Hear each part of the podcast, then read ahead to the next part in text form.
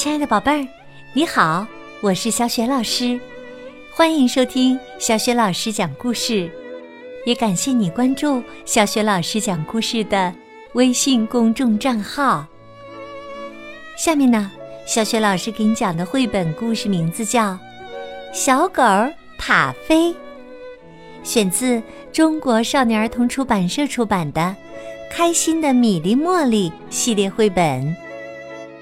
这个绘本故事书的文字是来自新西兰的作家吉尔皮特，绘图克雷斯莫雷尔，译创葛冰。好啦，下面小雪老师就为宝贝儿讲这个故事了。小狗塔菲，林培先生上了年纪，腿脚不方便。可是他的小狗塔菲要出去散步，这可怎么办呢？米莉说：“我们可以替您带小狗出去散步。”茉莉说：“一天去几次都行。”林培先生说：“谢谢你们，请记住啊，我的塔菲不会游泳啊。”还有啊，他不能饿肚子，一定要在晚饭前回家。两个女孩带着塔菲上路了。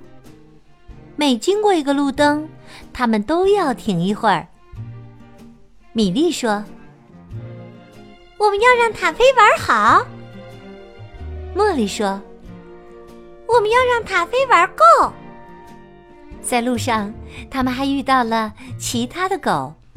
米莉说：“塔菲，快和大狗打招呼。”茉莉说：“塔菲，快和小狗打招呼。”两人一起说：“我们要训练塔菲有礼貌。”米莉说：“瞧，所有的人都喜欢我们的塔菲。”茉莉说：“简直喜欢的不得了呢！”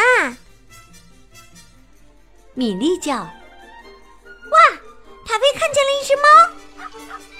茉莉叫：“一只带花纹的瞪大眼睛的猫！”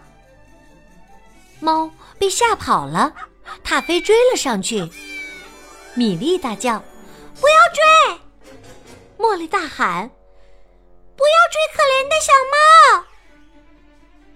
猫在前面跑，塔菲在后面追。米莉和茉莉追塔菲，跑啊跑，追呀追，跑过马路，穿过小巷，一直追到小桥边儿，不见了猫的影子。可塔菲还在河边转来转去。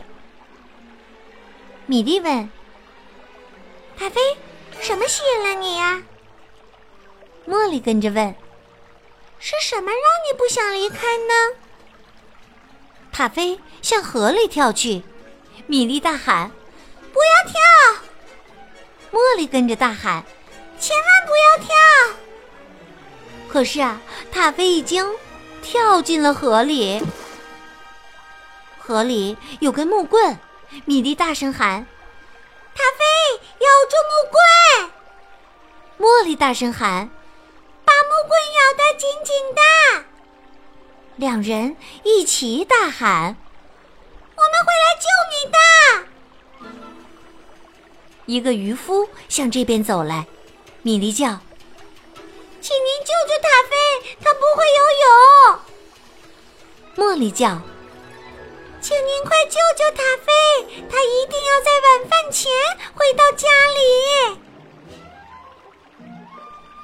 渔夫的网够不到塔菲，三个人一起叫：“咬住木棍，塔菲！”河里有人在游泳，米莉叫：“快救救塔菲，他不会游泳！”茉莉叫：“快救救塔菲，他一定要在晚饭前回到家里。”但游泳的人距离太远了。也来不及救塔菲，他们也跟着一起叫：“咬住木棍，塔菲！划船的人过来了，米莉叫：“快救救塔菲，他不会游泳！”茉莉叫：“快救救塔菲，他一定要在晚饭前回到家里！”但划船的人离得太远了，他们也只能跟着一起叫喊：“咬住木棍呐，塔菲！”河水往前流着，塔菲紧紧地咬着木棍，向前飘啊飘，离河边越来越远。塔菲飘过灯塔，飘向大海。米莉和茉莉拼命地跑啊跑，一直跑到急救中心。米莉哭着叫。啊啊！飞行员叔叔，请您救救塔菲吧，他不会游泳。茉莉也哭着叫：“他必须准时回家吃晚饭。”直升机把浑身湿漉漉的塔菲从海里吊了起来。飞行员喊道：“不要乱动，塔菲！”塔菲得救了。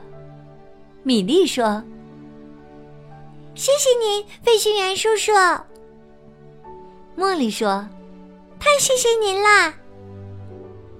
米莉和茉莉松了口气。哇，现在我们可以带塔菲回家吃晚饭了。塔菲蔫头耷脑，没精神。茉莉温柔的哄着他。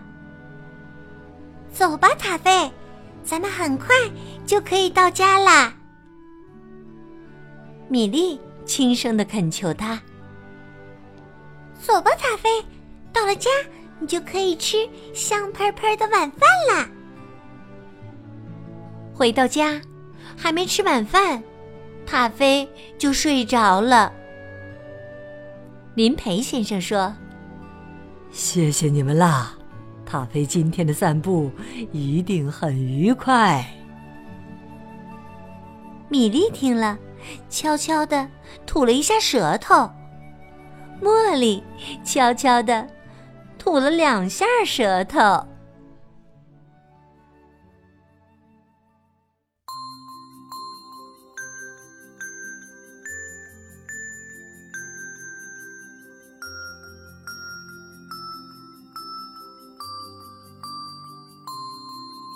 亲爱的宝贝儿，刚刚你听到的是小雪老师为你讲的绘本故事《小狗塔菲》。宝贝儿，你还记得故事当中是谁最后救了小狗塔菲吗？如果你知道问题的答案，欢迎你在爸爸妈妈的帮助之下给小雪老师文字留言。小雪老师的微信公众号是“小雪老师讲故事”。欢迎亲爱的宝爸宝妈和宝贝来关注，宝贝儿就可以每天第一时间听到小学老师为你更新的绘本故事了，也会更加方便的听到之前小学老师讲过的一千多个绘本故事。如果喜欢，别忘了随手转发给更多的微信好朋友，或者在微信页面的底部留言点赞。想和我成为微信好朋友？也可以在微信平台的页面当中找一找小学老师的个人微信号。好啦，我们微信上见。